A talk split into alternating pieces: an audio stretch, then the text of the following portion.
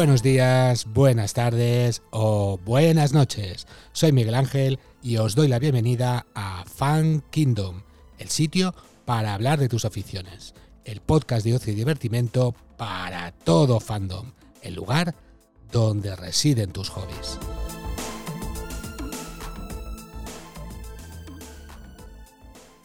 Por cuestiones de derechos de autor, podéis disfrutar de nuestros episodios optimizados en la plataforma de iVoox. Allí podréis escucharlos mejorados con música y efectos que complementarán la experiencia de cada episodio.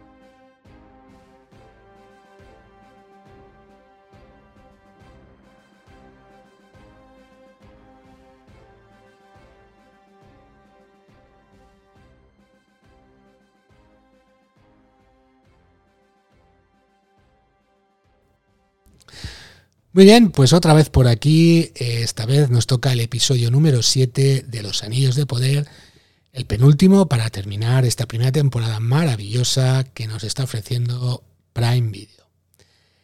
Y bueno, ¿quién si no va a estar al otro lado del micro? Tío Gandhi, bienvenido. Bien hallado, ¿quién si no? Pues uh, aquí me tienes, me vas a tener que aguantar hasta el episodio 8 y, y da gracias que sean solo 8. Luego vas a tener un descanso. Eh, sí, bueno, del Señor de los Anillos sí, pero vendrán otras cositas aquí al, al podcast. Eh, bueno, y más de la noticia que me ha dejado un poco a cuadros, porque me has comentado que posiblemente hasta el 2024 no podamos ver la segunda temporada, ¿no? Que está empezando a grabarse ahora.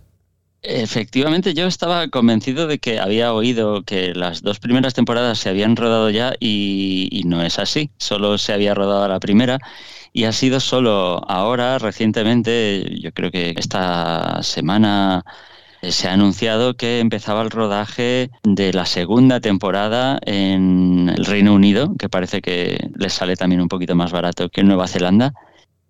Y vamos a ver si empiezan ahora ese rodaje. Yo creo que, llegará hasta el año que viene y entre la postproducción y esto, es que no veo muy factible que, que pueda adelantarse antes de 2024. O, ojalá, pero yo creo que nos van a tener a dieta de anillos de poder durante una temporada. Se van a hacer de querer. Bueno, eh, por lo visto van a alargarlo más que, que las eras en la serie, ¿no? sí, bueno, eh, no, no van a tardar miles de años. Pues hablando de miles de años, luego te diré una fecha que aparece en, en, las crónicas de Tolkien y digamos el cambio que han hecho en, en, la serie. Y de nuevo otra vez pues tenemos cambios bastante, bastante importantes. Todo sea por el efectismo y, el poder sacar a monstruos espectaculares.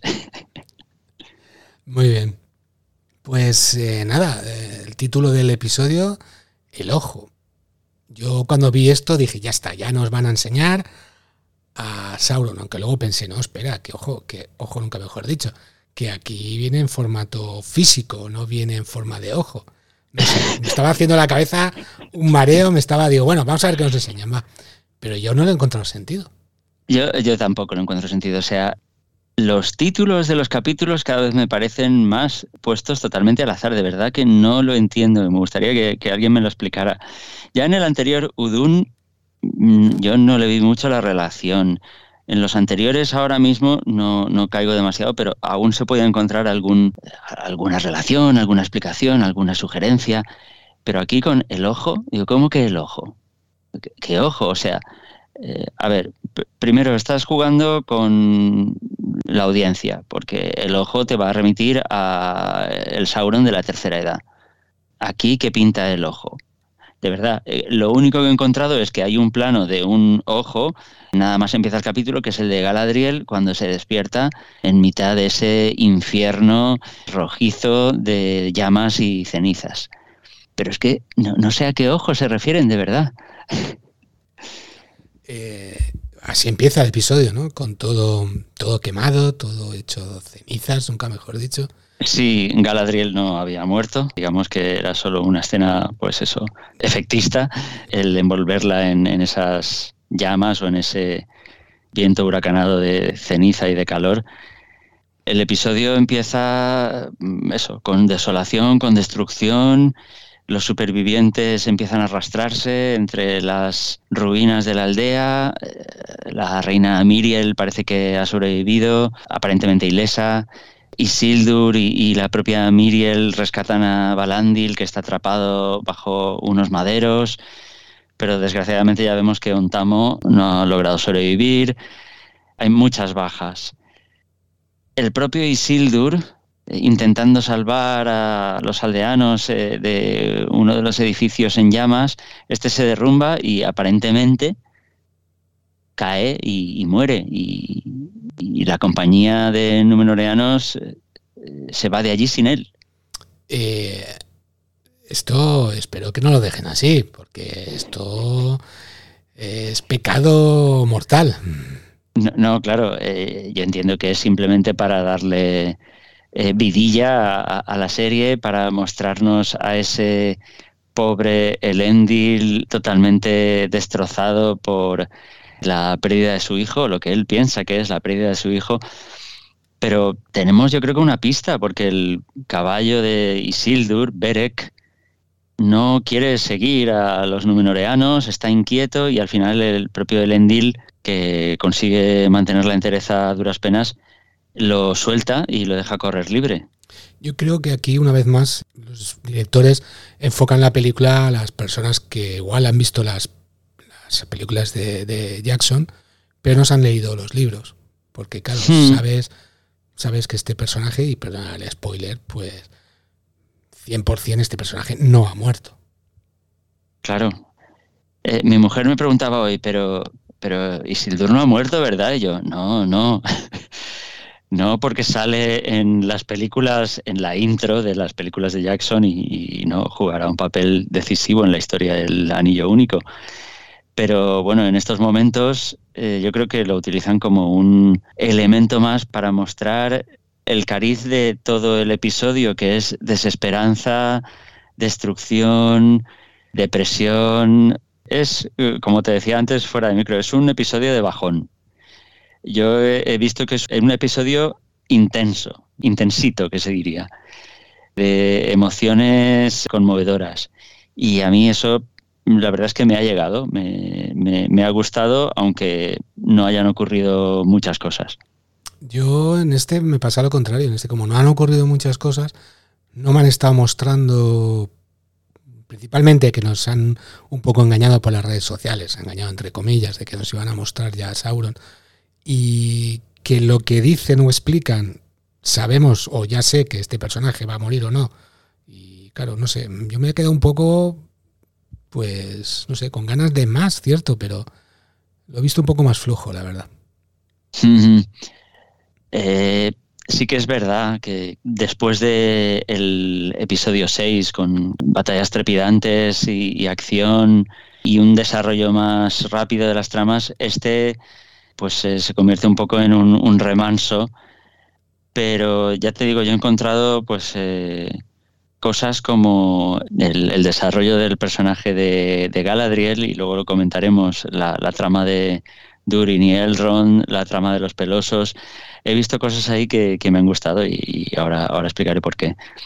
Aquí los directores ya han juntado completamente todas las tramas, han ido haciéndolo poco a poco y ahora sí que tenemos todas las tramas en un mismo episodio. Creo que es la primera vez que pasa. Sí, posiblemente desde el primer episodio vemos a todas las tramas moviéndose, porque ya al fin Numenoreanos y Hombres del Sur están en la misma y, tenemos una visión de, los pelosos que no están muy lejos y también de, Moria. Lo único que nos falta es que Lebrimbor y, y Eregion o, o Lindon que bueno, de momento están en la distancia, pero ahora en el, en el octavo episodio seguro que vuelven a aparecer porque Galadriel eh, se dirige allí de nuevo. Y, Sauron tiene que salir, y para mí que estará en uno de esos dos sitios. En mi teoría. Sí, sí, sí, eh, yo vería que tendría sentido que apareciera cerca de Celebrimbor porque el propio Tolkien hace que Anatar eh, seduzca en primer lugar a, a Celebrimbor, así que tendría bastante sentido mostrarlo ahí, pero bueno, ahora veremos la semana que viene cómo, cómo resuelven esto y si es una apoteosis o si es una derrapada o una caída por precipicio.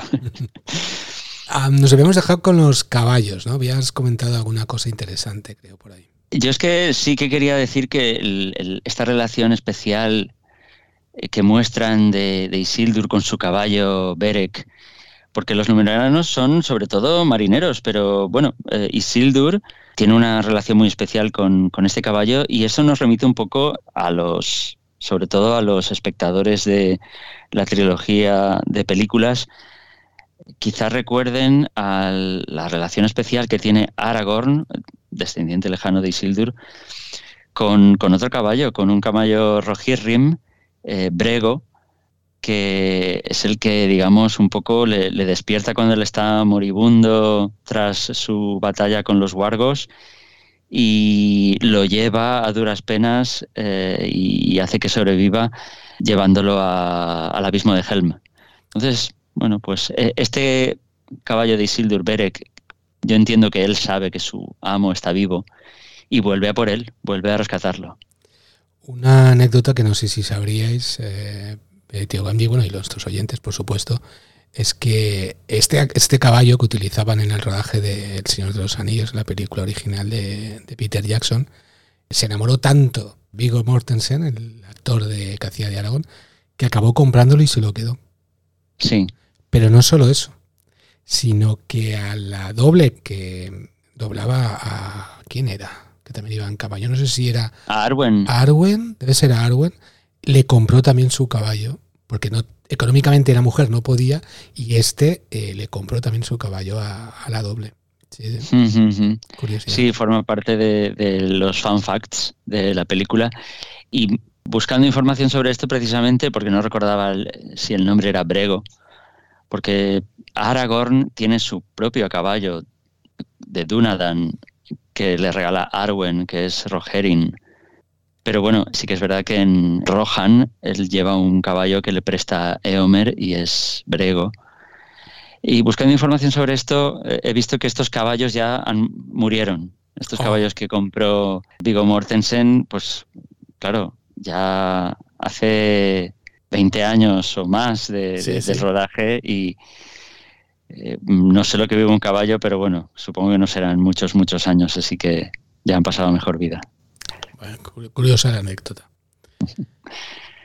Solo para, terminar un poquito con la huida esta de los numenoreanos, quería comentar que la reina Miriel, eh, mm, que parecía que estaba ilesa, pues resulta que ha perdido la vista, que se ha quedado ciega. Es, mm. un poquito, yo creo que un, truco también para añadir dramatismo a toda la tragedia esta de los numenoreanos y para mostrarla luego como más eh, firme y más fuerte, porque ella le dice a Galadriel que volverán y que esto solo, digamos, ha sido solo el primer combate y que van a volver con fuerzas redobladas. Que no saben lo que han hecho estos orcos, que, se van a cagar en la próxima, en la próxima llegada de Númenor. Eh, es curioso el modo en el que nos muestra la serie cómo está ella ciega, ¿no? Porque el Endil se queda mirándola cuando ella está arriba en el caballo y hay una rama que está a punto de, de, de pasarle por delante de la cara y la reina ni se inmuta y es ahí donde él se da cuenta de que ella está ciega. Ah, qué bueno. Claro, es verdad, pues yo ni, ni me di cuenta, porque al ver la serie en versión original, hay veces que estás, y es, es, es una lástima, es una mala costumbre, estoy más pendiente de los letreros que de la imagen. Y la verdad es que es verdad, ahí es donde se da cuenta. La reina dice, pero ¿cuándo vamos a salir de esta nube de humo gris?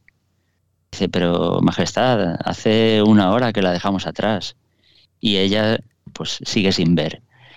Yo entiendo que esto también será una herida temporal y que la reina volverá por sus fueros o, o, estoy pensando ahora, quizá Ar-Farazón aproveche esto para proclamarse el rey. Diga, no, perdona, reina regente, has quedado inútil. No, no puedes dirigir ahora el, el reino. Déjame a mí los mandos, que Eh, yo me encargo. Le han, le han dejado ahí una buena. Una buena. Sí, sí. Podría, podría ser. Eso lo- igual seguro que veremos algo parecido en próximas temporadas. Bueno, y luego, pues ya viene la escena de Galadriel y Teo, ¿no? Que parece que Galadriel, después de la charla con Adar en el anterior episodio, se está dando cuenta de cómo reaccionaba ante, ante las cosas y parece que está recapacitando, está un poco cambiando, ¿no? Yo creo que simplemente nos la están mostrando, nos están construyendo el personaje, que solo nos habían mostrado una faceta suya y ahora poco a poco, pues con las interacciones que tiene con, con los numenoreanos, con Halbrand, ahora con Teo, vamos viendo que hay mucho más aparte de la guerrera beligerante, orgullosa, independiente que vimos en los primeros capítulos, eh, avasallando. A mí me gustó mucho el gesto inicial que tiene, eh, pues nada más despertarse en medio de la desolación y las llamas con el crío, porque al final Teo es un crío, es un adolescente, y dice, ¿estás bien? Tal. Eh, ella es una comandante, pero también es alguien que, cuida de su gente, eh, incluso con, hasta con ternura. Y luego eh, ella y, y, Teo pues simplemente escapan, digamos, un poco por su cuenta y se unirán más tarde a, al, grueso del ejército numenoreano, pues que posiblemente va por delante de ellos. Y tienen varias conversaciones. Ella, pues yo creo que lo, trata con, con, una mezcla de, firmeza y de ternura, pero también de, sinceridad, porque ella se, se abre, ella le, le, confiesa que pues los orcos o las criaturas malignas eh, mataron a su hermano y, y, le han hecho perder a su marido, a Celeborn. Yo creo que con todas estas conversaciones, por ejemplo, en el episodio pasado, esa pequeña conversación con Isildur, nos está mostrando a alguien, una criatura sabia, tanto por los miles de años que, que, tiene de vida como por las experiencias y el dolor que ha tenido que atravesar a, a, lo largo de su existencia. Y me gusta, me convence, me parece algo sólido. Hay que tener en cuenta que este personaje, el de Galadriel, es el que posiblemente más años transcurre dentro de las eras de la época de Tolkien, ¿no? Del Señor de los Anillos, posiblemente, no sé si me estoy equivocando. Sí, es, vamos a ver, es uno de los más antiguos, pero hay uno todavía, hay varios, hay varios, digamos, más antiguos. Elfos tremendamente eh, mayores. Tenemos a Kirdan, el carpintero de barcos, que aparecerá seguramente en la siguiente temporada, que es el, el digamos, el jefe de los Teleri, de los elfos que viven a, orillas del mar y que, y que, navegan, y que posiblemente despertó en Cuivienen, en las aguas del despertar, en las edades de las estrellas, antes de la creación del Sol y la Luna. O sea, un, un elfo de primera generación, muy posiblemente. De hecho, Tolkien lo describe como un elfo con barba. Uh -huh. O sea, es tan mayor, o sea, los elfos, eh, digamos que pasan etapas, quizá a lo largo de miles de años, pero van cambiando muy, muy, muy lentamente. Bueno, pues este elfo es tan mayor que ya tiene barba. Curioso. Entonces Kirdan sería un ejemplo. Luego hay otro tipo de criaturas, como Tom Bombadil, que es un maya, o Barbol, que es un Ent y una de las criaturas vivientes más o la más antigua sobre la faz de la Tierra Media. Pero Galadriel sí es, es uno de los elfos de mayor rango y de mayor longevidad de, la Tierra Media. Y bueno, que aparece, como hemos dicho, en El Señor de los Anillos y aquí también, con lo cual, claro, tiene más repercusión un poco también. Yo, yo, quería comentar una cosa de Galadriel, que me fijé, porque mi, mi mujer siempre lo, lo, comentaba, le llamaba mucho la atención que a la hora de ir a la guerra, por ejemplo, todos los numenoreanos iban con su armadura y su yelmo. Pero, ah, Galadriel. Galadriel iba luciendo melenaza rubia y al viento. Lo que no tiene mucha lógica. Lo lógico sería que se protegiera la cabeza, ¿no? Para combatir. Pero bueno, queda muy bonito ¿eh? el, ir ahí eh, con el pelo al viento. Luego me he fijado y sí que lleva una trenza. Porque de nuevo recordaba a Tolkien y decía, a ver, Galadriel era Galadriel porque se recogía el pelo, porque llevaba una no una guirnalda, sino una, una, una cinta que le recogía el pelo pues aquí no lo lleva recogido, lo lleva suelto cuando va a combatir, cuando va montando ahí y tal. Eh, ni para ti ni para mí, lleva una trenza, es verdad. Pero bueno, va luciendo pelazo rubio para que quede claro que tiene sangre de Banyar en todas las batallas. Muy bien. Bueno, y como hemos dicho, se encuentra a Teo eh, buscando a, como no, a su madre y bueno, no sé si la encuentra ahora, más tarde, más tarde la encuentra más tarde. Sí, Teo al final, bueno, cuando consiguen llegar al campamento donde tiene su base, digamos, los numenoreanos, Teo va buscando entre los heridos, que, aquello es eh, espantoso ver cómo está toda la gente, cómo han quedado y finalmente consigue encontrar a su madre, que bueno, ya lo del flechazo en el hombro ya casi lo hemos olvidado, creo que llevaba el brazo en cabestrillo y ya está. Bueno, Arondir está también ileso y lo pasa bastante mal el, chico hasta, hasta encontrar a su familia. Ellos hablan de huir al sur, y está muy, muy bien traído. A mí me gusta la referencia que hacen al lugar donde van a ir, a Pelargir que es una colonia numenoreana que ya conocemos por El Señor de los Anillos, por, el libro, en, las películas yo creo que se nombra también, y bueno, que se encuentra en la desembocadura del Gran Río, del Anduin, y la verdad es que está muy bien que, que ya se empiece a hablar en la serie de colonias numenoreanas, y bueno, es otra manera de relacionar a la serie con la novela, con las películas, y quizá pues se ha apuntado que sea también un, bueno, una buena excusa para sacar a escena a, Narion, al hermano de Isildur. Yo destacaría también de esta, de esta escena, porque me sorprendió un poco al principio, luego no me molestó, ese abrazo tan efusivo ¿no? que, que Teo le da a Arondir, ¿no? Sí, bueno, al final yo creo que el chico necesita una figura paterna y por muy elfo que sea, ha salvado la vida de su madre, ha ayudado a curarla también cuando estaba moribunda con esa herida de flecha tan bestia. Entonces, pues a mí me gusta que, esos lazos interraciales se vayan fortaleciendo. Y antes de, dejarlos en, la escena de, posterior a que el, el Orodruin estallara y se convirtiera en el, lo que es ya el monte del destino, aunque eso lo veremos al final del episodio.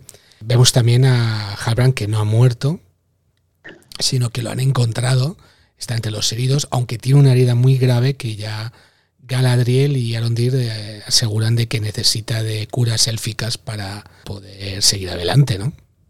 Sí, sí, pero vamos a ver, menudo cachotiarrón, porque está medio moribundo, pero va a montar igual y se va a hacer tropecientos mil kilómetros, porque desde donde están, que es, eh, es Mordor, eh, hasta... Ah, no, hasta que no acabe el episodio no es Mordor.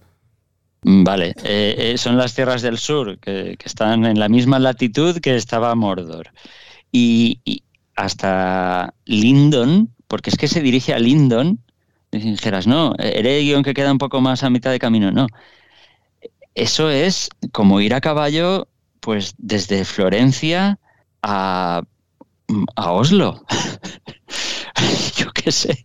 Es, una verdadera animalada. O sea. A mí sí que me rayó un poco el hecho de que lo vieras ahí tirado en el canastrillo, hecho polvo, incluso que le, parecía que le faltara sangre en el cuerpo, lo vi muy blancucho. Sí, sí. Y de repente me lo veo caminando al lado de, de Galadriel y para, que nos vamos.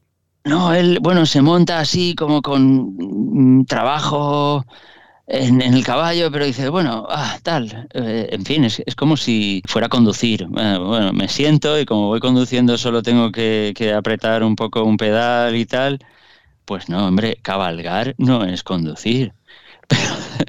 Pero, bueno, en estas series te, te, lo hacen casi así. Bueno, son hombres curtidos y fuertotes y... Muy bien, pues bueno, dejamos esta, estas escenas ya y pasamos al conflicto de, de Kazas Doom de padre e hijo, enano y Espíritu Santo, porque aquí, vamos, hay un conflicto muy grave. Pues sí, porque ya nos comentó Jorge en, su día que le había gustado mucho esa relación tan cordial que tenían padre e hijo, uno se disculpaba y el otro lo aceptaba y era todo fantástico entre uno y otro, pero aquí las cosas se, empiezan a torcer porque, porque yo creo que el enano, el rey enano hace de típico enano demasiado bien. Bueno, nos adentramos en la trama, yo creo que la mejor del capítulo y posiblemente la mejor de la serie.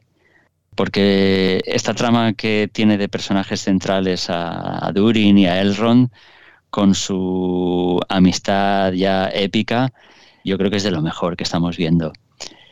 Lo primero que vemos es a Elrond arrodillarse delante de, Durin III y pidiéndole por favor que necesitan ese mithril, ese metal mágico, para poder salvaguardar el futuro de su raza y poder curar a su pueblo de esa decadencia que les está quejando.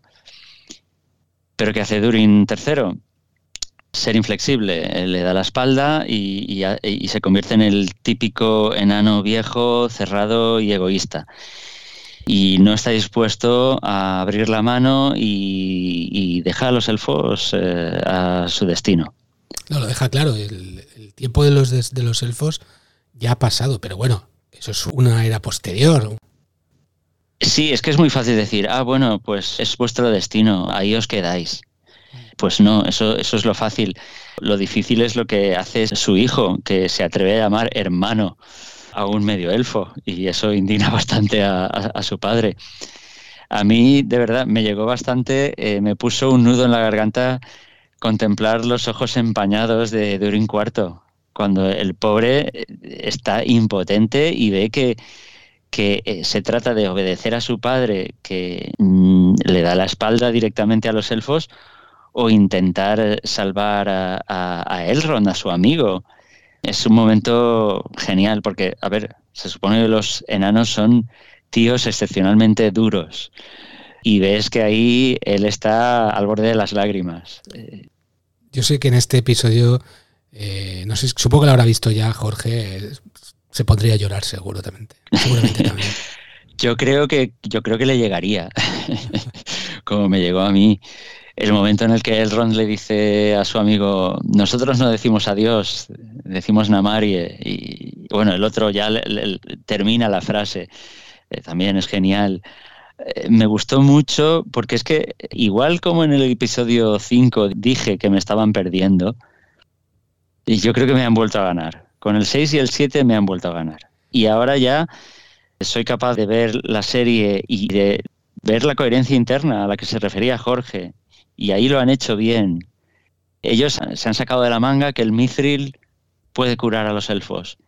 Y en este episodio se han mantenido fieles a esa coherencia interna, lo han mostrado de una manera muy bonita. A mí me ha gustado mucho la escena de la hoja, de, la hoja y de, ese, ese, pedazo de mithril que Durin arroja de la mesa y, no se cae de la mesa y por pura casualidad se queda al lado de la, hoja, y en ese momento, o sea, por, por un pequeño azar ellos descubren que efectivamente el brillo del mithril acaba con la decadencia élfica y eso les hace cambiar totalmente de, opinión y, les hace tomar una resolución tanto a Durin, Durin como a su mujer. Eh, otro personaje bestial, ¿eh? Es un, es un personajazo, o sea, recuerdo a alguien que dijo que estaba ahí solo para figurar como mujer. Vamos a ver. De eso nada.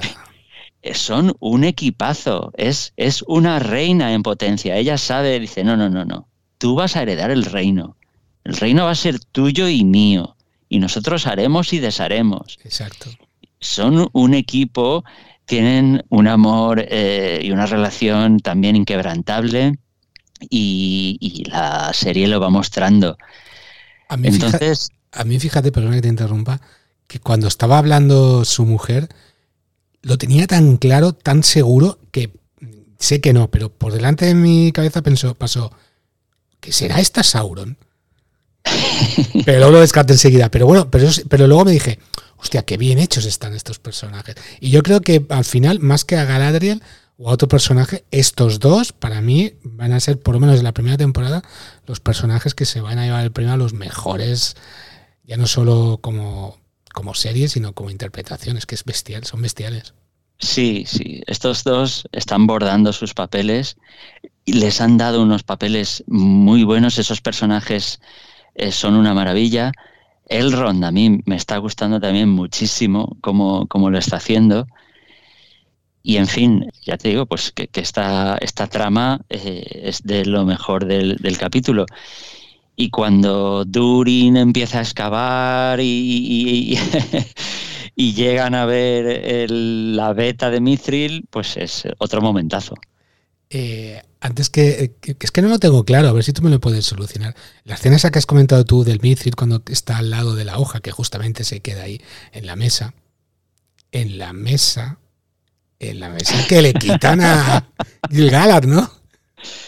Pues mira, ahora cuando lo vea por segunda vez, creo que es eh, me fijaré. Tiene, tiene, que ser, tiene que ser. Sería muy bueno. Oh. Sería. Ah. sí, sí, sí. Sería espectacular la referencia. Bueno, perdón que te había interrumpido cuando justamente encuentras las betas ahí de... Eh, estaba, estaba un poco dándole vueltas a, todo esto y la verdad es que te tengo que felicitar porque tenías razón. O sea, tienes corazonadas y tienes, tú ves cosas en, en momentos que luego se van cumpliendo. Y lo dije en los apéndices de este programa. Lo dijiste en el primer capítulo que dedicamos a esta serie. porque esta escena aparecía en los trailers que, estuvieron eh, estrenando pues ya desde febrero y en la Super Bowl y todo esto. Efectivamente, la hoja que cae pues va cayendo en esa cavidad en la que vemos que, hay una beta de mithril y esa cavidad que es profunda y, se adentra cada vez más y más y más en las profundidades y al final cae sobre una superficie rocosa y se quema. Y allí está eh, la gran sorpresa del final del capítulo, que es el Balrog, el monstruo del final. Sí, sí, sí. Digo, cuando lo vi dijo, va, no le voy a decir nada, tío Gandhi, ya se lo viene en directo. no, no, no, enhorabuena porque vamos, eh, efectivamente era eso.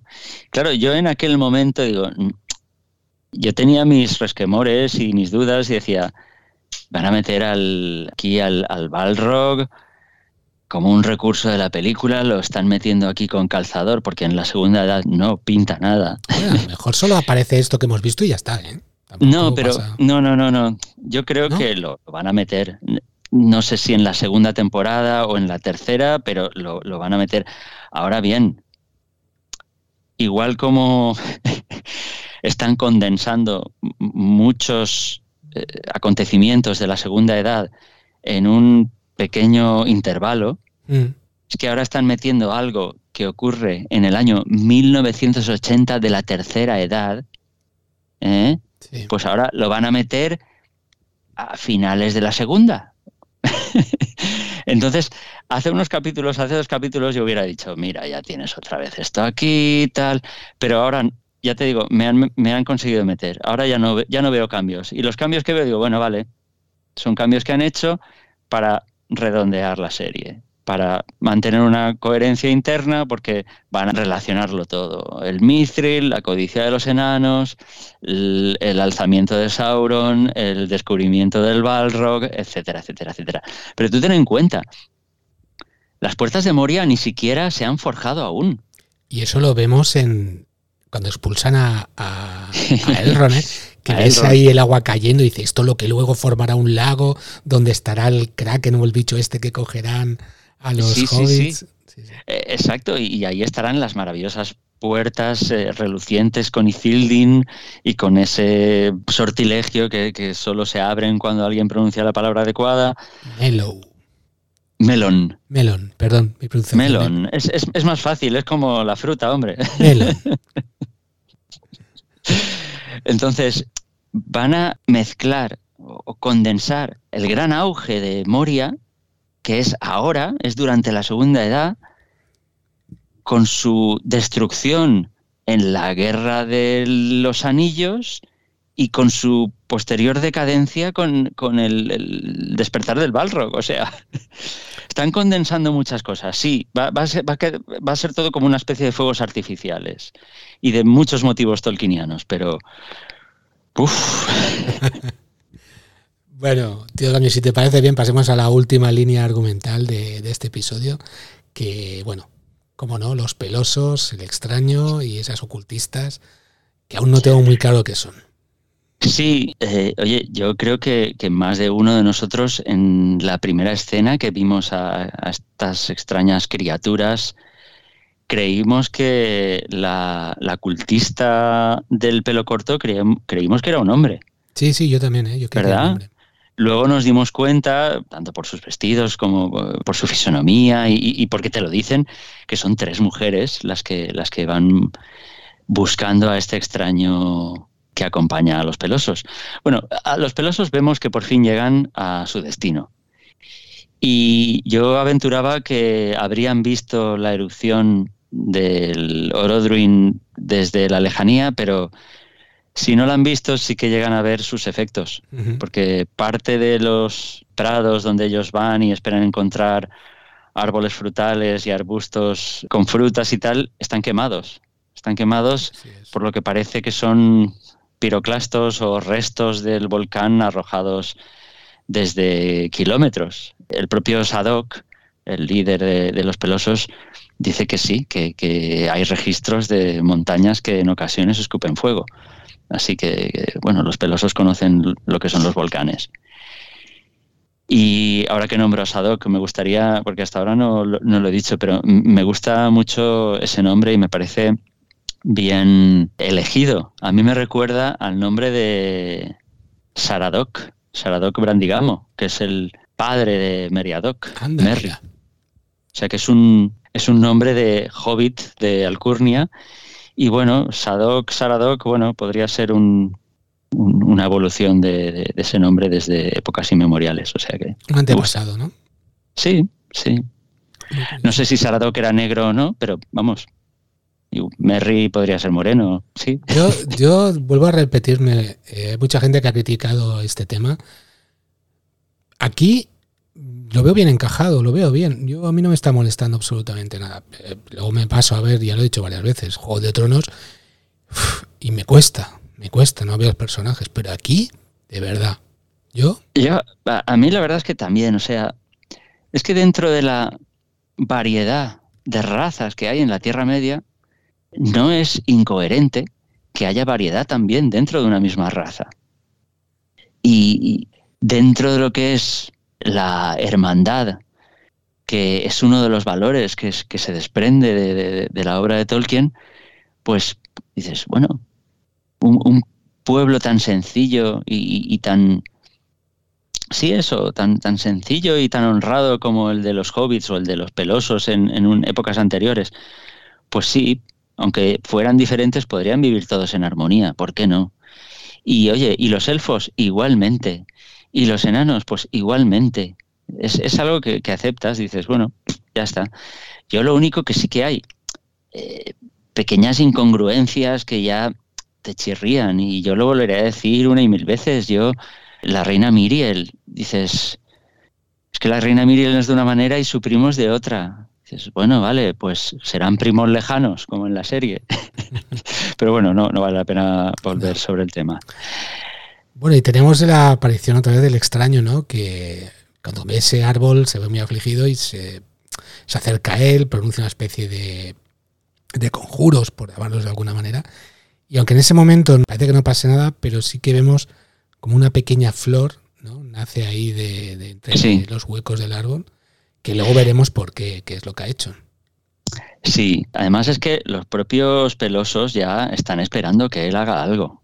Eh, ya han visto que tiene poderes, ya les ha salvado de esas criaturas parecidas a, lobos o de esos licántropos y dicen, oye, ¿y, no podrá este hacer algo? Y efectivamente él lo intenta. Lo escuchamos de nuevo hablar en cueña. Ah. ¿Entendiste, ¿Entendiste alguna cosa de lo que dijo? Una palabra, por ejemplo, lote sí que es lot eh, es flor. Y, cuando está así como aferrándose al árbol y le está... En viñata, la verdad es que yo creía que podía tener algo que ver viña, que es nuevo, y, pensé, renuévate. Pero no, gracias a compañero del, del Esmiral en el grupo de, Telegram he visto que en viñata es sana, sanar. Y también hay otra palabra que utiliza, eh, no, no recuerdo ahora cuál es, es vive. Entonces le está diciendo al, árbol, cúrate, eh, vive, florece, encueña.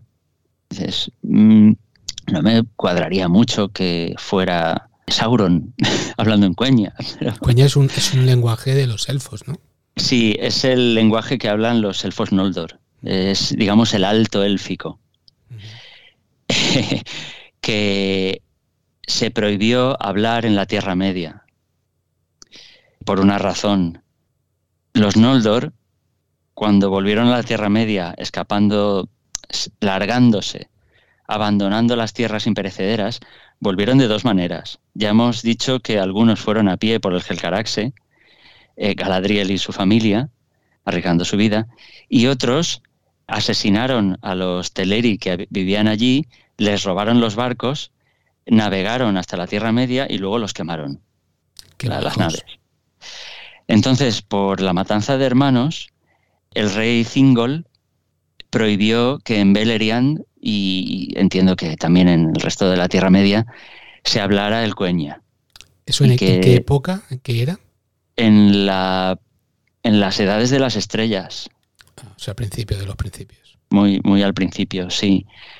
Entonces, digamos que, que por eso el Sindarin es una lengua élfica que está bastante más extendida, pero sí que eh, entre ellos los Noldor continuaron hablando ese alto élfico, que es como más, tiene como más caché, es como una lengua de, más, exacto, de más sabiduría y de más todo.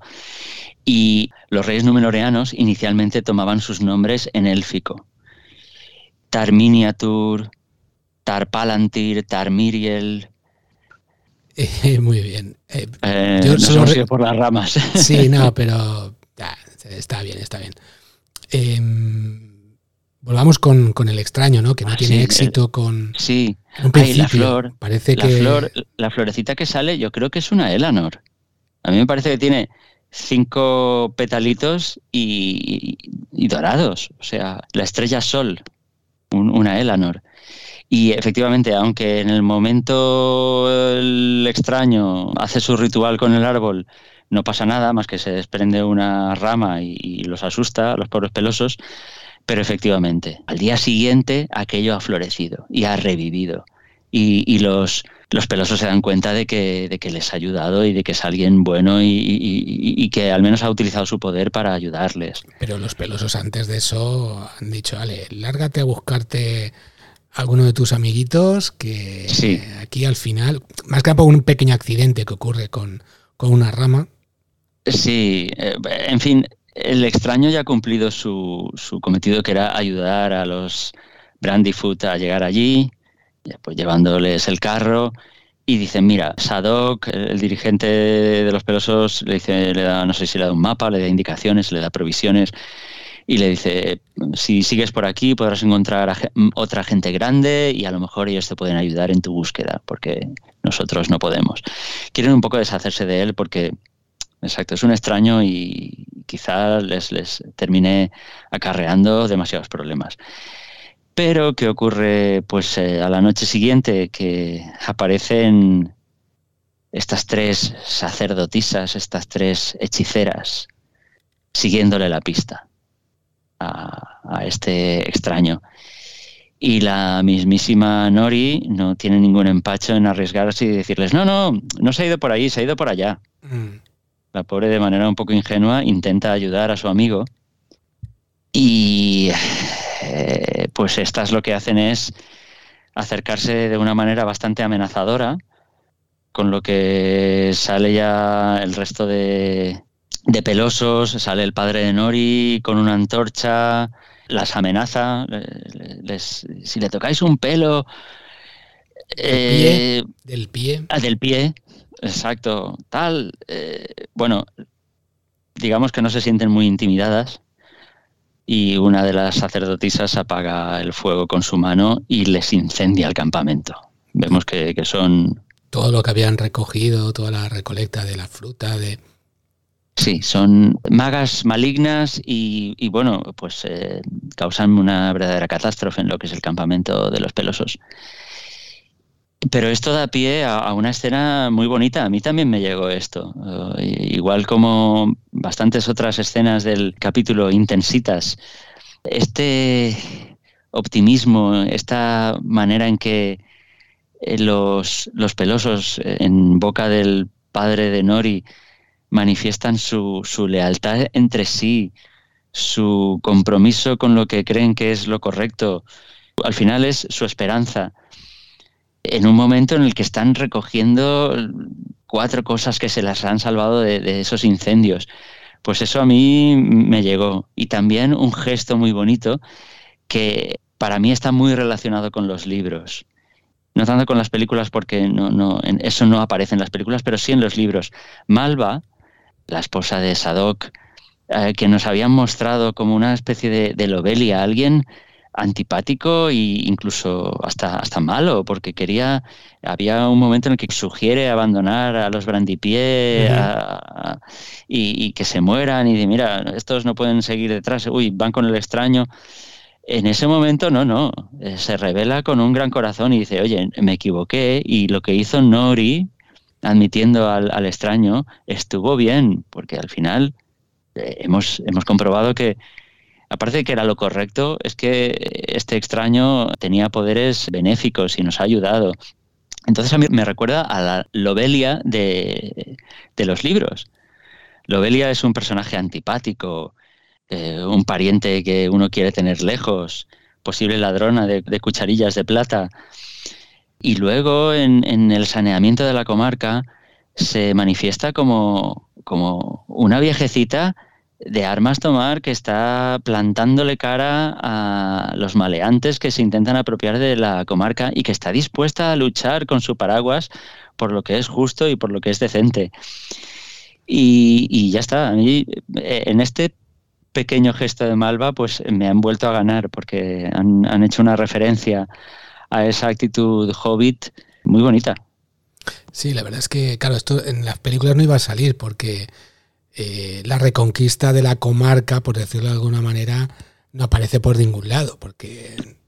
No, claro, eh, eh, no podía alargarse una hora más la película, porque ya, ya, ya, llevaba casi cuatro horas, entonces no, no podían ser cinco. No, claro, pero, pero para un trocito, cuatro párrafos del Hobbit, hacer una película nueva, eso sí que no hay problema.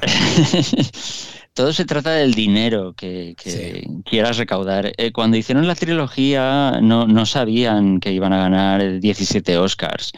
Si lo hubieran sabido, en vez de tres películas habrían hecho seis, posiblemente. Y habría salido Tom Bombadil, y habría salido El saneamiento de la comarca, y habría salido lo que no sale en los libros. Bueno, eh, terminando ya el episodio, porque ya queda muy poco, vemos como después de ese razonamiento del personaje del, padre de, Nori, que por cierto es un, actor que me gusta, he descubierto que me gusta mucho, no lo conocía, y tiene una, no sé, me, gusta bastante, lo veo muy, muy entrañable, le, queda bien. Eh, envían a Nori, a su amiga, y por supuesto también a, a Sadok, que también va con ellos. Sí, sí, y, a Malva dice, nunca caminarás solo. Y es que es verdad. es, enternecedor como Poppy es la primera en, ofrecerse a acompañar a su amiga y dices, ya tenemos a Frodo y Sam.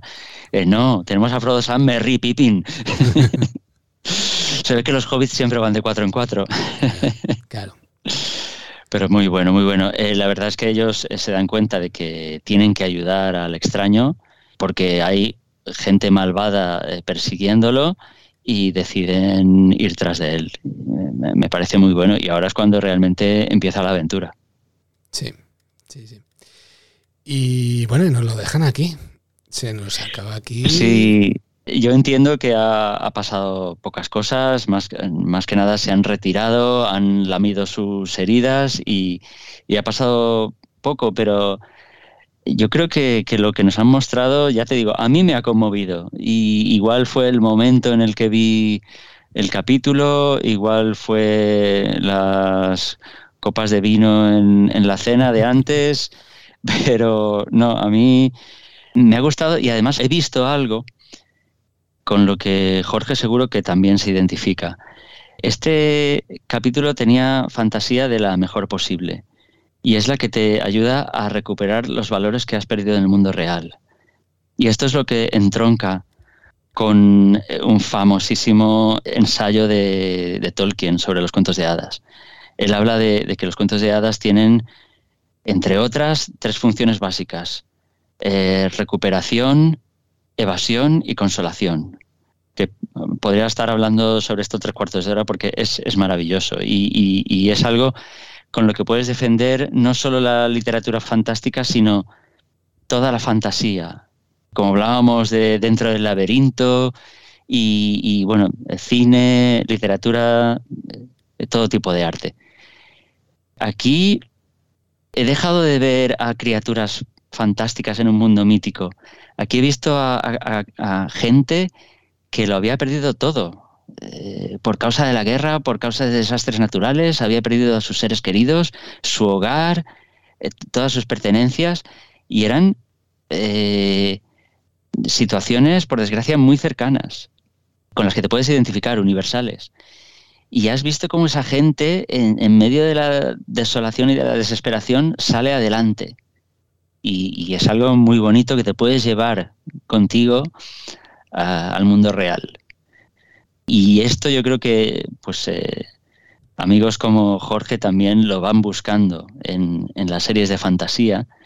Y cuando una serie de fantasía eh, no te da eso, sino todo lo contrario, o sea, te da la misma basura que encuentras en, el mundo real y, y, además lo peor que puedes encontrar en ese mundo real, pues obviamente dices, ¿para qué estoy viendo esto? Qué bonito. Perdona que te lo diga. Gracias, no sé. Ya me pasarás ese ensayo. Estoy interesado en él. Pues eh, está editado en español. Sí, eh, sí, y, la verdad es que lo vi porque hay muchos libros de Minotauro sobre Tolkien y de Tolkien que no tengo. Y cuando vi que estaba publicado desde hace tiempo, digo, esto es un crimen, es un crimen que no lo tenga conmigo. Eh, creo que es J.R.R. Tolkien, Los monstruos y los críticos y otros ensayos. Y ahí hay pues tres o cuatro, pues habla sobre el Beowulf y su traducción, sobre los cuentos de hadas, uno de los discursos muy famosos que dio, no sé si, si cuando recibió una cátedra o cuando se retiraba, en fin. Y ahí hay muchas de sus tesis y es yo creo que un, un must de, los tolkienianos. Así que, pronto va a caer. bueno, y si, no, seguro que Minotauro lo reeditará y lo volverá a sacar con el tirón. Sí, yo creo que no sé si ese será uno de los que va a reeditar, pero podría ser, podría ser. Eh, Aunque no sea ficción, vamos, tendría lugar. para que no lo sepa, Minotauro es la editorial que se encarga y tiene las licencias de, sacar todos los libros de, Tolkien y de... sí, sí, sí. es, la, gran, la gran difusora de Tolkien en el mundo hispano. O sea, hasta que no llegó su traducción en, los años 80 del, Hobbit y su edición del Señor de los Anillos, el mundo hispano era huérfano de Tolkien. Así es. entonces les debemos mucho. Aparte de, bueno, de haber publicado a muchos otros autores como Úrsula K. Le o, Olaf Stapledon, por, por citar dos que, ya hemos nombrado aquí en nuestros eh, episodios. E, entre otros muchos que yo no conozco. Vamos, sí, sí. Muy bien, querido Melón, me debes un... Con el buen sentido, perdóname, tío Ganji, pero me debes una nota. Sí, sí, sí. Y yo, yo creo que estoy muy ablandadito, yo soy de lágrima fácil, así que les voy a dar otro 9, aunque hay mucha gente que no está de acuerdo, no les ha gustado, no les ha llegado el capítulo, les parece que tal ya te digo, yo mm, estoy de subidón, eh, me han conseguido meter dentro de sus esquemas y les sigo dando un 9. Muy bien. Eh, yo he subido la nota después de oírte hace pocos segundos, después de lo que nos has dicho, me has llegado también al corazón y lo voy a dejar en notable. Y porque este episodio, como he dicho al principio, lo había visto un poco más flojo, lo había visto creo que de recorte decía, a ver, eh, no me han dado nada nuevo, ¿no? Y es, verdad, o sea, tienes razón. Y a pesar de eso, yo creo que simplemente la trama de Durin Elrond y Durin Padre se merece ya un notable. Solo con eso. Dice, aunque no pase nada, pero es que, ya te digo, yo estaba en contra de toda la historia esta del Mithril y del poder y tal. Pero una vez lo aceptas y una vez te metes dentro de la historia, como lo han desarrollado aquí, ya, vamos, ya para mí ya eso solo se merecía el, sobresaliente. Muy bien. Pues nada, tío Gamji, nos queda un episodio la semana que viene. A ver si hay suerte y lo podemos disfrutar tanto como los anteriores.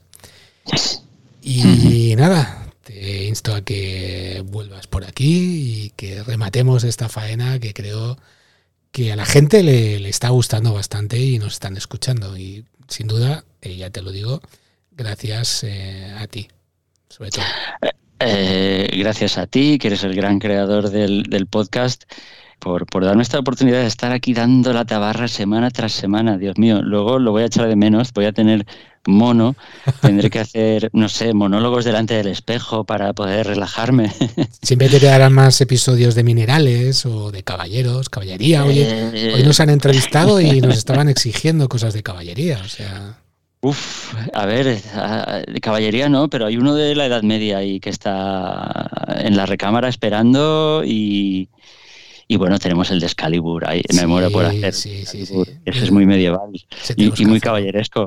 Ahora, cuando terminemos eh, con la serie de...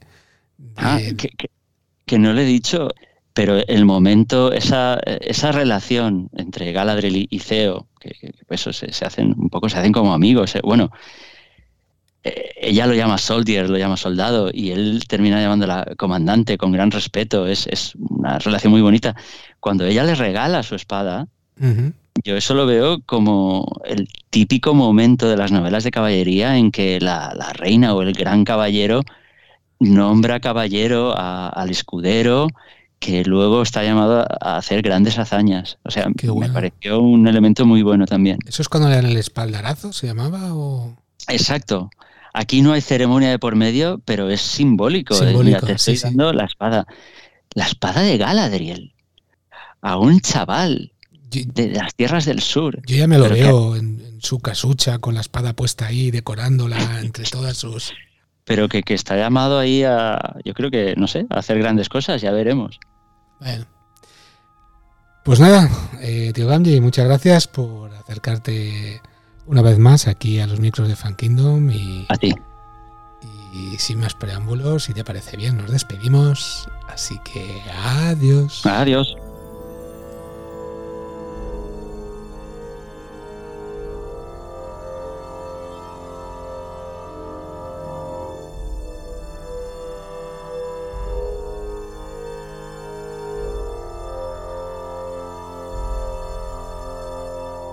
Esperamos vuestros comentarios. Recordad que podéis seguirnos en iVoox, Apple Podcast, Spotify o cualquier plataforma que utilicéis.